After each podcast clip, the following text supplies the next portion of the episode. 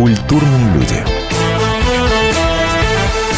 На радио «Комсомольская правда».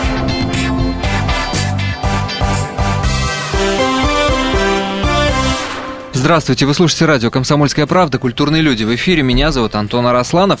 Смотрите, год литературы 2015, мы уже неоднократно об этом вам говорим, и до конца года будем об этом говорить. Э, нельзя э, забывать об этом, безусловно.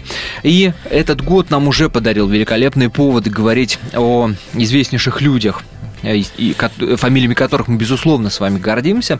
Э, вы помните прекрасно, что э, в 1815-м состоялось знаменитое выступление Пушкина на лицейском экзамене перед Державиным, да, 200 лет мы уже с вами в эфире отмечали этому событию. В 1795-м а, день рождения Грибоедова, 220 лет в этом году, и мы тоже уже эту дату успели отметить. А, и Чехова вспоминали 155 а, лет со дня рождения которого прошло тоже в начале этого года. И вот сегодня дата, о которой хочется поговорить, тоже красиво, тоже дарит нам год литературы эту великолепную возможность и повод поговорить об этом прекрасном человеке. И это, конечно же, 125 Э, лет со дня рождения Бориса Леонидовича Пастернака. Об этом человеке сегодня поговорим. Даже если вы вообще ничего не знаете о том, кто такой Пастернак, э, предположим, что вообще ни разу не слышали эту фамилию, вы наверняка видели «Иронию судьбы» или «С легким паром» великолепную комедию Эльдара Рязанова, вы вот со стопроцентной уверенностью можно об этом говорить, наверняка видели служебный роман, фильмы, в которых конечно же, звучат стихи этого великолепного писателя и поэта. Его сегодня будем вспоминать вместе с нашим сегодняшним гостем. Это Юрий Кублановский, поэт, публицист, эссеист, критик, искусствовед. Дальше через запятую можно долго перечислять. Лауреат премии Александр Солженицын и так далее, и так далее, и так далее. Юрий Михайлович, рад видеть вас в студии радио «Комсомольская правда». Здравствуйте. Здравствуйте. И начать-то мне хочется, знаете, с чего? Даже не с Пастернака, а с вас. Если вы позволите, конечно. А, Иосиф Бродский – писал о Кублановском, что это, э, поправьте меня, если я ошибаюсь, что он, то есть Кублановский, обладает самым насыщенным словарем после Пастернака, писал Лосев Бродский. Была, была такая была такая история. В его послесловии к моей поэтической книжке, которая выходила в Париже еще в 1900 83 году. Он написал большое послесловие и там сделал мне такой комплимент. Может быть, конечно, он и преувеличил, просто у меня язык был с большим и есть с большим количеством каких-то провинциальных слов, и очень разнится язык у меня. Я с Верхней Волги, mm-hmm. из-под Ярославля, из Рыбинска. И у него, конечно, петербуржца, ленинградца, жившего на Литейном проспекте. Поэтому разница наших поэтических языков и словарей ему показалось вот таким богатством. А Пастернак, который был, в общем, москвичом, его словарь ближе, конечно, к моему, чем к словарю Иосифа Бродского. Так что тут так все закручено. Но вы это воспринимаете как комплимент. Ну, разумеется, Нет, разумеется, как комплимент, немножко испорченный преувеличением все-таки, как мне кажется. А, потому что Борис Леонидович есть Борис Леонидович, один из крупнейших, конечно, не только поэтов, но и писателей, тех из э, наших слушателей, которые, может быть, не читают стихи, стихи вещь сложная, непростая, то уж могут всегда прочитать его замечательный роман «Доктор Живаго» о судьбах России в 20 веке этот роман для всех, так же, как романы Толстого и Достоевского. Слушайте, ну Пастернак у каждого свой, да, не зря я начал вот с фильмов, например, кто-то воспринимает его исключительно по песням, например, да, и вспоминает в первую очередь, слышит слово Пастернак, там, «Свеча горела», да, великолепный романс, там, да, в исполнении Камбура, в том числе, ну, много кто его да, да, э, пел. Да, да. А, да, э, кто-то вспоминает в первую очередь Живаго. А, для меня лично, да, это человек, подаривший мне самое, пожалуй, яркое в, моей жизни поэтическое впечатление, естественно, про чернила и плакать. Я говорю, это ну, любимейшее мое Февраль достать чернила плакать? Конечно. Писать о феврале на взрыв. Да, да, да, да. Пока грохочущая, слякоть, ну и так далее. Для кого-то Пастернак это переводчик в первую очередь, для вас. Вот есть такая градация, что для меня Пастернак в первую очередь это. Для меня Пастернак в первую очередь это поэт, причем поэт, э, так сказать, как, э, поэт после 50. Ранние его стихи. Ранее вам не, не э, я, я их тоже хорошо знаю и с молоду читал, но вот на сегодняшний мой вкус они слишком испор, испорчены. Ну, не испорчены, конечно, это их просто особенность. Uh-huh. Слишком метафоричны, футуристичны. Есть там элемент образной зауми а в поздние годы, после 50, условно говоря, он такой пришел, он пришел к такой пушкинской прозрачности, неимоверной совершенно красоте русского стиха. И вот эти стихи, может быть, их не так уж и много, но они просто бегут у меня по жилам и всегда в моей душе – Прощай, лазурь преображенская и золото второго спаса. Смягчи последней лаской женскую мне горечь рокового часа. Одна из самых великих строф в отечественной поэзии. Красота. Красота. Красота, что тут говорить. Слушайте, ну... Эм... Хочется с вами поговорить о том, что делала Пастернака Пастернаком, э, что делала и ковала его характер, да. Э, если, если говорить о ранних да, там, годах, о детстве и так далее, э, ведь был же такой период, да, опять же, поправьте меня, если я ошибаюсь, если у вас какой-то другой взгляд на, на это дело, что он совершенно спокойно мог уйти в музыку, а не в писательство. Э, да, позже был период, когда он мог уйти в философию, а не в писательство, и там, видимо, был какой-то очень да, тяжелый, несколько тяжелый было выбор. отвилок, как бы, так сказать, судьбы на которые он мог отойти от поэзии. Да, действительно это было. Я уже дополню вас просто. Сам же он из художественной среды. Его отец недооцененный и по сегодня прекрасный русский художник, у которого есть вещи на уровне Серова и Левитана. Так что, конечно, у него было много соблазнов и искушений заняться чем-то другим, а не словесностью но все-таки гений поэзии победил. Я обязательно спрошу вас а, о том, почему, по вашему личному мнению, он сначала отказывается от музыки, а потом отказывается от философии, но произойдет это после небольшой паузы. Я напомню, у нас сегодня в гостях Юрий Кублановский. Говорим и вспоминаем об э, Борисе Пастернаке. Вернемся в эфир радио «Комсомольская правда» ровно через 4 минуты. Не переключайтесь. Культурные люди. На радио «Комсомольская правда». Специальный проект «Радио Комсомольская правда». Что будет? Сегодня мы говорим о том, что будет завтра. Ведущие эксперты и политики в прямом эфире делают свои прогнозы на будущее в программе «Что будет?». Каждый вторник с 19 до 21 часа по московскому времени на радио «Комсомольская правда». В эфире Владимир Сунгоркин и Александр Яковлев. Что будет?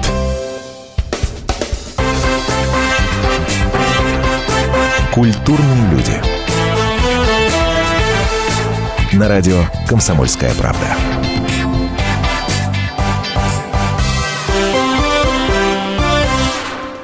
Что ж, мы продолжаем. Я напомню, что дата, которая нас сегодня э, свела с Юрием Кублановским, поэтом, публицистом, критиком, искусствоведом, это 150, э, 125-летие, прошу прощения, э, со дня рождения Пастернака. Э, Юрий Михайлович, по вашему личному мнению, почему он э, отказывается от музыки? Ведь он же позже говорит, например, э, да, там, э, э, сам пишет о том, что музыка это э, это, это было то, что я любил больше всего. Есть да, да, да, цитата. у него есть, помните, или как э, к ним в, в гости пришел Скрябин, и Пастернак писал, а куда мне бежать от шагов моего божества? Замечательная строчка. Видите, это всегда очень трудно определить. Я вот знаю по себе, допустим, лет с 10 до 15-16 я занимался живописью. Ходил в кружок у себя в Рыбинске. И уже достиг определенных успехов. И мои этюды выставлялись и на уездных, и на губернских выставках. Но потом взяла, что называется, за горло поэзия. Как это приходит? Почему? И в ту же секунду я просто разучился рисовать. Музы Серьезно? не прощают измены. Потом восстановилась. Но уже на совсем другом уровне и совсем Подождите, но это сознательный выбор. Нет, конечно. Или... Это, это не может быть сознательный выбор. Но это... Когда читаешь Пастернака, такое ощущение, угу. что он специально, э, специально он ломал себя, угу. и, и вот и его выбор как раз шел э, из головы. Нет, Есть конечно, конечно, это не так.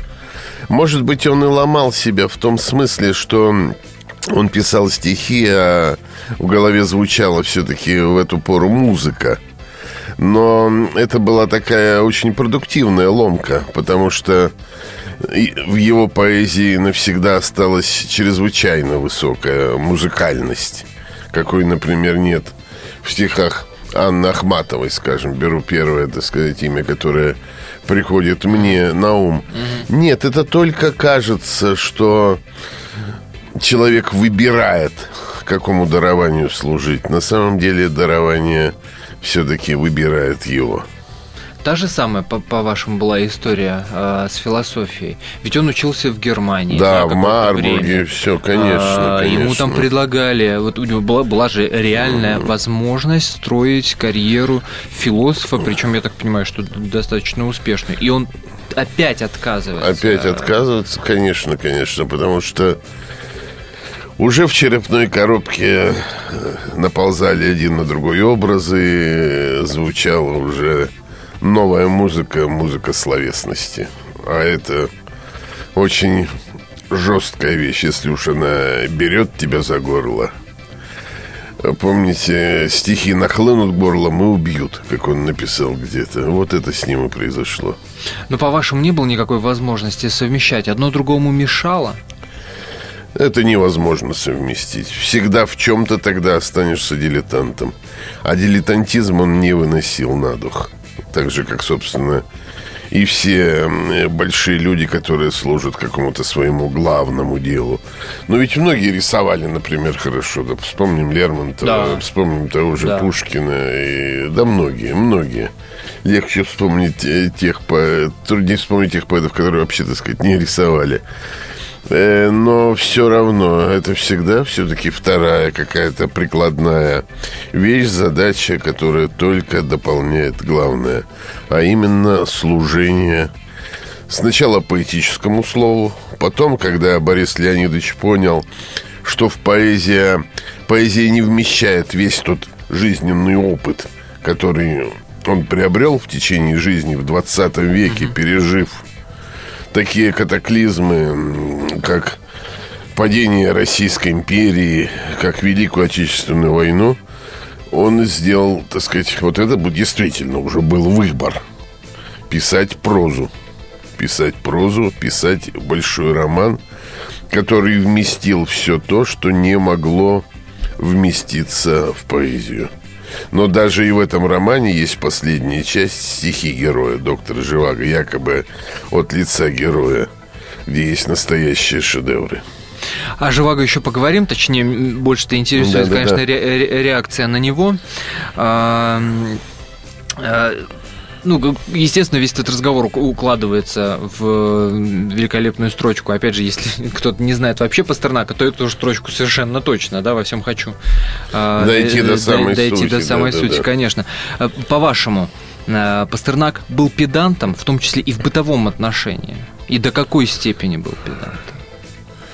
В нем совмещался определенный педантизм и, безусловно, небожительство – именно от этого совмещения э, рождались какие-то недоразумения. Знаете, Ахматова, но без всякого упрека, скорее ласково назвала его божественный лицемер.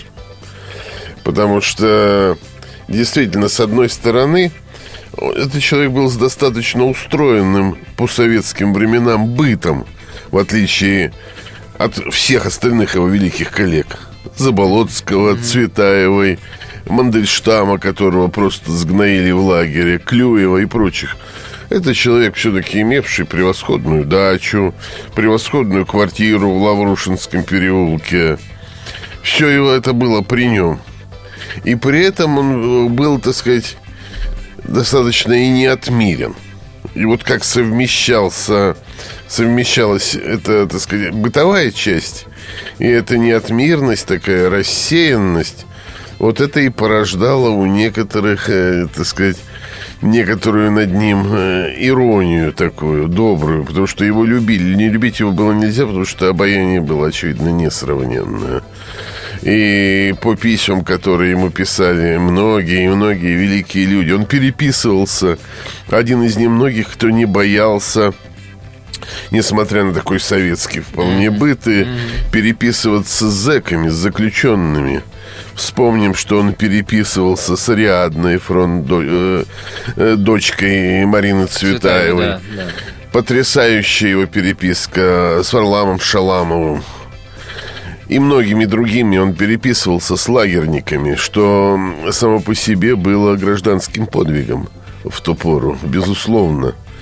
Так что он, он трусоват он никак не был. Но что-то позволяло ему все-таки существовать при советской власти достаточно благополучно до какого-то момента, пока, конечно, не началась до. вот эта травля, которая в течение двух-трех лет свела его в могилу конце концов ему потребовалось, так сказать, прямое высказывание, и он э, разделался со всем своим конформизмом, если он в нем был. Это правда.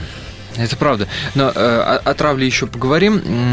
Вот вы говорите, что было невероятное обаяние, да, любить его было невозможно. Не любить, да. И не любить было невозможно. А если еще говорить вот об образе, да, то из чего, э, из чего он складывался. Вот вы говорите, что такое противоречие, да, с одной стороны божественный, божественный лицемер, с другой стороны э, человек такой к быту, может быть, не очень приспособленный, да, рассеянный какой-то, э, сам в себе, э, в своих каких-то мыслях. Это, это мощное противоречие, оно не могло не рождать каких-то коллизий, э, в том числе и жизненных, и не отражаться в стихах, что мы в том числе наблюдаем. Вот по вашему мнению, все-таки, что э, превалировал для вас, он э, какой? Он ведь действительно такой небожитель или человек, простодушным, конечно, не скажешь, но вот к быту не приспособленный, какая сторона его вам, вам лично интереснее? Ну, мне интереснее, конечно, его небожительство. Э, доходило ведь порой до смешного. В 30-е годы на Международный писательский конгресс западные интеллектуалы затребовали у Сталина, чтобы он отпустил Бабеля и Пастернака, которые не были включены в основной корпус делегации. И буквально в последний момент Пастернака против, просто против его воли, потому что он э, был в это время в серьезной депрессии. И посадили на поезд и отвезли в Париж. И там ему позвонил Оренбург и сказал, что с ним э, э, хочет завтра там пообедать э, ну, вся интеллектуальная головка литературная Парижа. А в Париже как обеды? С 12 до 2, а потом рестораны закрывают до вечера. Это было и тогда, это и теперь. Французы обедают рано довольно. И вот он сказал, что, значит, назначен такой в честь Пастернака торжественный обед в самом роскошном ресторане и так далее. И э, Пастернак ему сказал, говорит, ой, вы знаете, в, эту пор, в это время я еще не хочу есть. И обед был сорван. Вот такая удивительная внутренняя какой-то то ли эгоцентризм, то ли самостоятельность. То наоборот, свобода полная. И свобода полная, да, да, да, да, да. Потрясающе. Вот это все мне в нем очень импонирует. Потрясающе. Продолжим ровно через 4 минуты. Не переключайтесь. Говорим о Пастернаке. Культурные люди. На радио «Комсомольская правда». Историю пишут победители. Они же ее и фальсифицируют. Я Николай Сванидзе. Я расскажу вам, как все происходило на самом деле. Я выбрал самые яркие и важные исторические события года, а также вроде бы незаметные, но значимые факты, которые оказали влияние на ход истории. Один год из жизни России глазами ее жителей. Слушайте документальный сериал «Исторические хроники» с Николаем Сванидзе на радио «Комсомольская правда». Культурные люди. На радио «Комсомольская правда».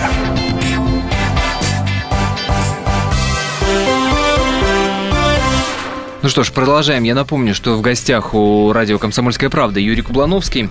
Э, вспоминаем мы Бориса Леонидовича Пастернака, тем более, что и повод есть такой красивый 125 лет со дня э, его рождения, со дня рождения этого писателя, поэта.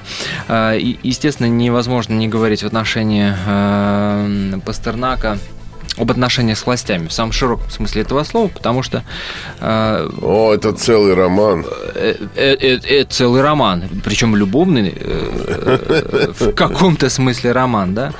Там, все, все начиналось это более, более чем благосклонно, да он и пережил, и, и был обласкан, с одной стороны, да, тут вспоминается э, Бухарин, например, да, который предлагал, если да, не ошибаюсь, Бухарин после выступления... Ценил там, да, на первом съезде. Бухарин его ценил, Союз да. писателей э, официально назвать Пастернака лучшим назначить по, по, на, назначить лучшим поэтом Союза, да, да? Потом решили назначить Маяковского, да.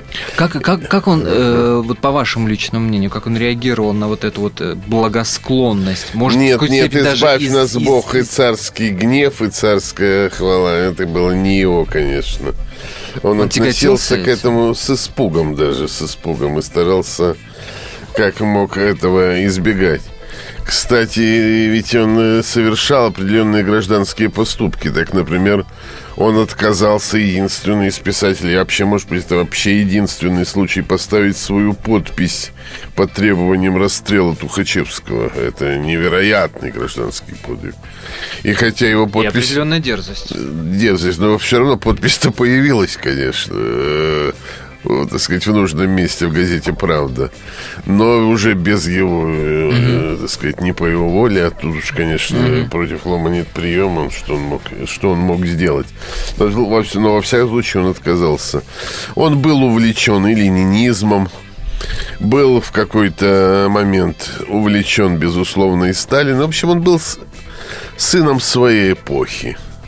И он полностью отдавал э, ей дань. Ну, не полностью, но в значительной степени. Так, когда Осип Мандельштам прочитал ему свои гениальные антисталинские стихи, и это было в переделке, не на даче, вроде бы тет-а-тет, Пастернак строго сказал ему, вы мне ничего не читали, я ничего не слышал. Так что в какой-то момент он все-таки отмежевывался от э, э, так сказать, он э, того, что от оппозиционности вот такой вот ярой, безусловно. Безусловно, он был э, внешне, во всяком случае, лоялен к власти. Может быть, поэтому все-таки он и а уцелел отчасти. Чему ему стоило вот это отмежевывание от таких ярых э, оппозиционеров? Ну, или никаких вот серьезных катаклизмов, типа там э, потери друзей, э, разрыва связи? Нет, конечно, понимаете, никакой, так сказать, э, его это отмежевывание не носило вот такого демонстративного, декларативного характера. Поэтому я, например, не помню никаких разрывов как его с кем-то. Божественный такой вот лицемер. Божественный человек, он, он умел обволакивать. Может быть, даже, так сказать, э, не то, что это было какое-то хитроумие. Но вот он был настолько обаятелен, что против него невозможно было устоять. Не говоря, конечно, о замечательном уме, о невероятном интеллекте. Ведь у него кончиках пальцев был и Шекспир, и французская литература. Это, Это был один из главных, и, так сказать, инте- интеллектуалов в нашей культуре. Наряду с Анной Ахматовой, может быть, просто уже в 50-е годы последний, один из последних таких э, поэтов, интеллектуалов. Так что тут много всего. Понимаете, ведь э, ни одну такую фигуру, вот как Пастернак, их всего-то по пальцам можно перечесть, эти фигуры. Да, пожалуй. да. Их это Не никак однозначно да, не не- определить и не, не расщепить, да. Это целый микрокосм. Микрокосм, в котором есть все. И вот Пастернак как раз такой микрокосм собой Но тем не является. менее, этот микрокосмос существует в совершенно конкретных заданных установках, совершенно конкретной системе координат, в которой это вот сейчас, по крайней мере, глядя отсюда, да, на то, что происходило тогда, кажется невероятным просто лавировать между вот этой невероятной лояльностью и- изначальной, э, да, невероятной Ну, вы же знаете, и- знаменитая история, как ему звонил Иосиф Сталин по поводу Мандельштама. Когда решалась судьба Мандельштама, на самом деле Сталин как раз хотел проверить, знает ли Пастернак это стихотворение Мандельштама о нем. И если бы Сталин убедился, что знает, то Пастернак и сам бы был, конечно, кандидат на посадку, один из первых. Но э, Пастернаку удалось уйти от прямого ответа. Даже такая лисица, как Сталин, не смог э, проглотить. И когда он сказал, Иосиф Виссарионович, я хочу поговорить с вами о самом главном. Тут спросил, о чем. Пастернак сказал о жизни и смерти. И Сталин повесил трубку. Раздались частые гудки. И уже Сталин больше ему никогда не перезванивал. Но, как видите, сохранил жизнь. Несмотря вот на такие финты, как отказ от подписи под расстрельным, э, под расстрельным списком и так далее.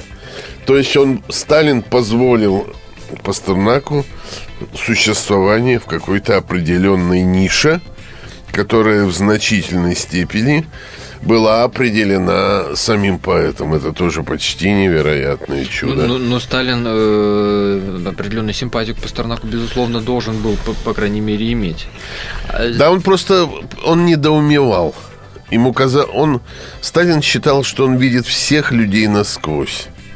Пастернака он просто недопонимал и недоумевал, что, кто это перед ним, что это такое.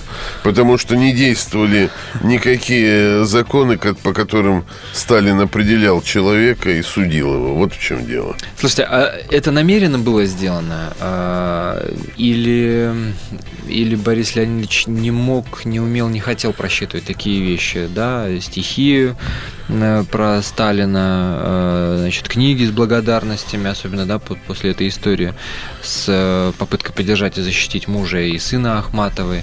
Э, Это он просчитывал или, или он действительно искренне э, вот к Сталину ну, тоже относился с какой-то долей лояльности, э, или он был человек достаточно благодарный, который понимал, что без этого просто в принципе нельзя реагировать на какие-то э, подарки судьбы, тем более таких людей, как Сталин.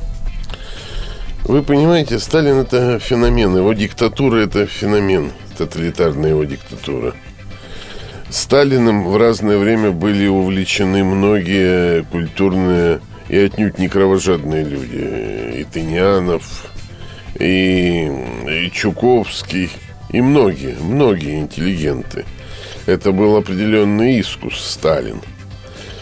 И тем более такая мощнейшая, ежедневнейшая пропаганда, особенно после победы в войне.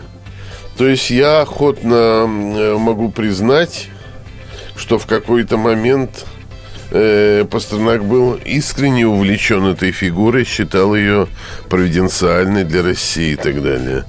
Но, конечно, это морок. И, конечно, по большому счету он понимал, что это несусветный палач, лисица и человек без тормозов, для которого нет никаких ограничений. Он И боялся? Что человек боялся, я убежден в этом. А кто ж его не боялся? И нельзя было не бояться его. Ну и человек с такой степенью внутренней свободы, наверное, мог себе позволить. Ну, в общем-то, э, несколько сказать, другое вот вне мы сейчас мы, обсуждали отношений. многое, да, и он действительно вот и переписывался с зэками, Да, и, да, да, так об сказать, этом речь. В тех условиях, которые существовали при тоталитарном сталинском режиме, Пастернак был максимально свободен. Он отвоевал себе определенную делянку свободы, и эту делянку возделал, так скажем. Ну что ж, продолжим после небольшой паузы. Я напомню, у нас сегодня в гостях Юрий Михайлович Кублановский. Говорим о Пастернаке. Это программа «Культурные люди» на радио «Комсомольская правда». Не переключайтесь, через 4 минуты мы продолжим. Только заслышу польку вдали Кажется, вижу замочную скважину. Лампы задули, сдвинули стулья Пчелками кверху порох фитили. Масок ряженых движется улей. Это за щекой Елку зажгли.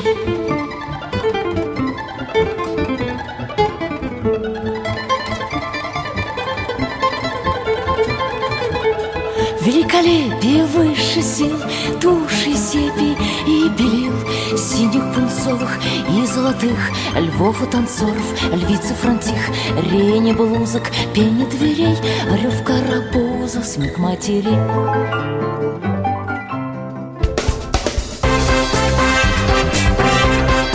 Культурные люди. На радио «Комсомольская правда». Каждую субботу с 16 до 17 часов на радиостанции «Комсомольская правда» я, Леонид Альшанский, почетный адвокат России, веду передачу «Народный адвокат» и отвечаю на ваши вопросы по проблемам административного права, ГАИ, таможенник, пограничник, гражданского права, дачной амнистии, земельных отношений, обманы страховых компаний. Обо всем этом вы услышите в наших передачах каждую субботу с 16 до 17 часов.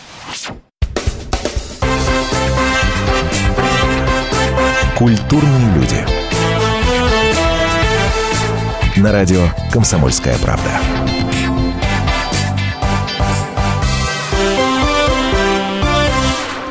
Напомню, друзья, э, 125 лет со дня рождения э, Бориса Леонидовича Пастернака. Именно этому человеку посвящен наш сегодняшний разговор, наш сегодняшний эфир в рамках программы «Культурные люди». Меня зовут Антон Росланов. Юрий Михайлович Кублановский, поэт, публицист, критик, искусствовед, эссеист. А, Не могу не упомянуть, что еще и лауреат премии Александра Солженицына. А, Мне даже... эм, Позвольте себе даже зачитать э, формулировку, за что? За правдивую точность поэтического слова, за богатство и метафоричность языка, за ясную гражданскую позицию. Э, вот такой человек сегодня у нас в гостях. Говорим о Пастернаке. Напомню, э, момент, момент слома, момент перехода от э, поэта, к которому да, лояльно власть относится, к поэту гонимому. От лояльности к диссидентству, так сказать. Да, а, да, события, которые, естественно, не- не- невозможно не, не обсудить. А, С чего, по вашему личному мнению, это началось, да? Есть, есть такая широко распространенная версия, что это произошло ровно после того, как, значит, да, появился на свет а, роман «Доктор Живаго». Или все-таки это было раньше? Нет, ну этот роман вызревал, Пастернак шел к нему, 10 лет? обдумывал реальность и так далее. Сама же передача этого романа за границу для публикации, я думаю, это тоже в чисто пастернаковском духе наполовину импровизация, наполовину решение, так скажу. Тут однозначно на это не ответишь. Ну, мне кажется, это максимальный прагматизм. Невозможно было такой роман издать. Да, де- издать-то здесь было невозможно, хотя попытки предпринимались. Но он же не понимал, чем это чревато. Не мог не понимать, что он э, совершенно выходит уже на иные жизненные рубежи, совершив такой шаг. Ведь это было впервые за всю историю советской власти, когда роман был передан на Запад, тайно вывезен туда и там опубликован. Понимаете, э, при Сталине за этого просто голову сняли с него сразу, ну что тут говорить. И тут бы его, и, и тут его чудом не посадили, потому что Нобелевская премия, колоссальная шумиха на Западе все-таки удержали Хрущева от такого маразматического действия, как арест Пастернака. Потом были арестованы сошки помельче, я имею в виду Синявского, Даниэля. В принципе, за то же самое, за передачу своих рукописей на Запад. А потом уж я по сути, передавал, и потом я передавал уже через 20 лет на Запад свои стихи, вот как раз Бродский, который я опубликовал. Меня просто вытеснили из России, я уехал, пришлось уехать, пригрозили лагерем. То есть шло умягчение такое режима-то, безусловно, все это время. Пастернак же был, это в 50-е годы, в то время совершить такой поступок, это Э, конечно, просто головокружительная опрометчивость, храбрость, уж я не знаю, как это назвать. Но до сих пор, когда я думаю об этом, у меня кружится голова. Ну, уж Запад потом подхватил, видите, сейчас опубликованы все эти э, материалы, как этот как максимально на Западе Как была раздута, использовали его для раздута вся- антисоветской пропаганды, Да, да, да? да, и, для, потому- и Нобелевская премия, конечно, была отчасти инспирирована, хотя он ее заслуживал, безусловно. О чем тут говорить? Между прочим, второй, да, э, После Бунина. После Бунина, После да, Бунина да, да, он после был Бунина. вторым, но Бунин был иммигрантом, а он был первый, как бы, советский, Как бы советский. писатель, да, который получил, Шолохов же получил позднее, потом. позвольте Александр процитировать Исаевич, да. Э, эпиграмму, которую Сергей Михалков э, на- написал э, для понимания того, ну, до, какой степени доходила да, эта травля. Э, Антисоветскую заморскую отраву варил на кухне наш открытый враг. По новому рецепту, как приправу, был поварам предложен пастернак. Весь наш народ плюет на это блюдо, уже по запаху мы знаем, что, откуда. Э, До, до- до- до- какой степени вот эта вот травля вот на, на бытовом уровне доходила? Ну, да, в, лицо, просто. в лицо плевали прям открыто.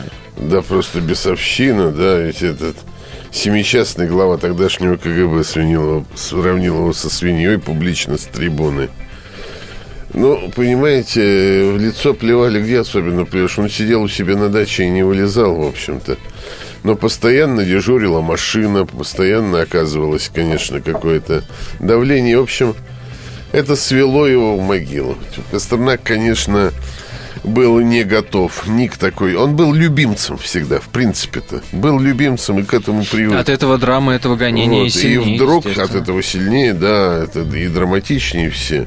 И вдруг все это на него свалилось, такое шельмование, действительно, слежка, так сказать, даже предложение уехать. В общем, из него выудили же отказ от Нобелевской премии, просто выжили, так сказать, и надо было или уезжать, или получать. Потом э, Солженицын пенял за это Пастернаку, что он не выдержал и отказался от Нобелевской премии. Но не будем сравнивать эти разные судьбы. Все-таки Солженицын Конечно. был зэк, а это был, так сказать, переделкинский небожитель. Так что что тут говорить, это пенять, это бессмысленно и ни к чему.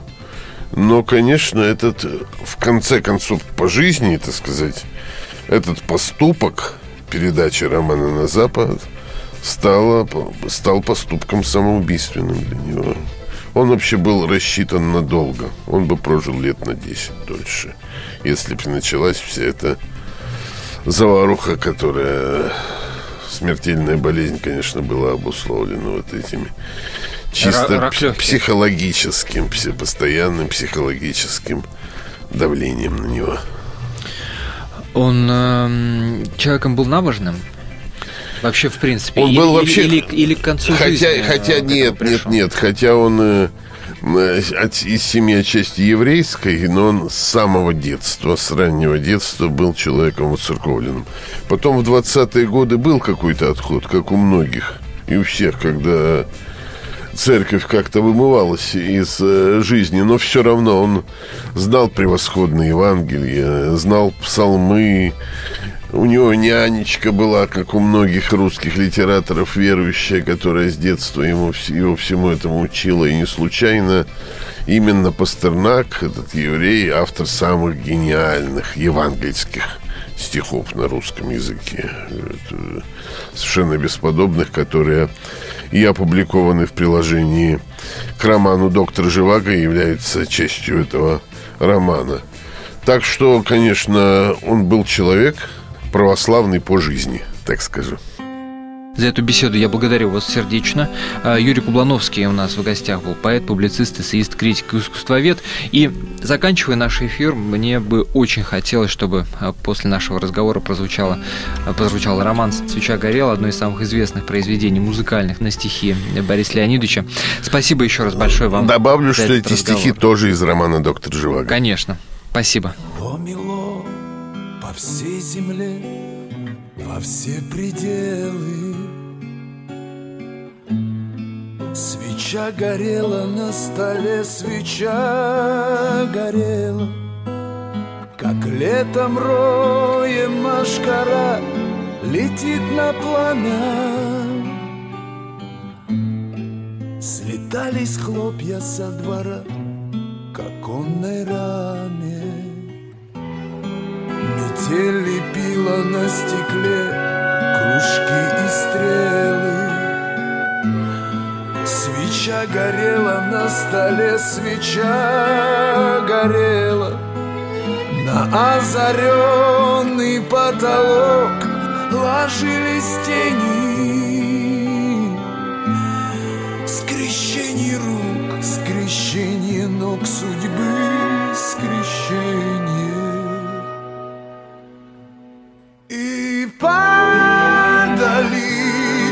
башмачка со стуком на пол.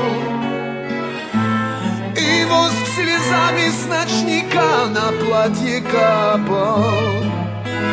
И все терялось в нежной мгле седой и белой.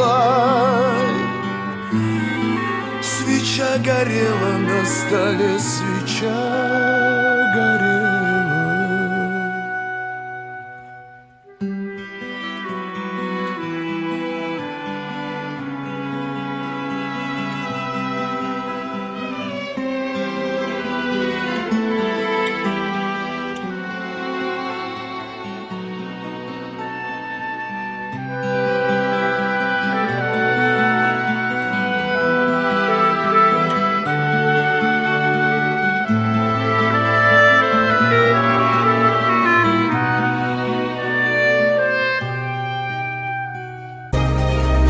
Владеет информацией, тот владеет миром. Будьте в курсе событий, находясь вне дома или офиса. Установите на свой смартфон приложение «Радио Комсомольская правда». Слушайте в любой точке мира. Новости, интервью, комментарии. Доступны версии для iOS и Android. Радио «Комсомольская правда». В вашем мобильном.